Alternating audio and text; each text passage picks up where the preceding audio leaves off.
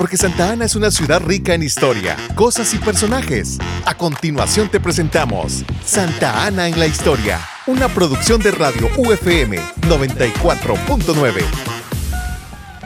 ¿Sabía que Fray Felipe de Jesús Moraga fue un sacerdote guatemalteco nacido en Petapa, Guatemala, el 17 de enero de 1833, hijo de don Manuel de Jesús Moraga y doña Rosenda Chinchilla?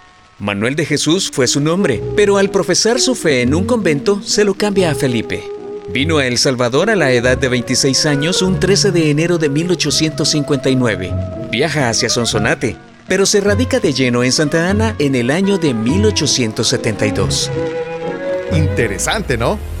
Te invitamos a escuchar la continuación de nuestra cápsula de Santa Ana en la historia, aquí por Radio UFM 94.9.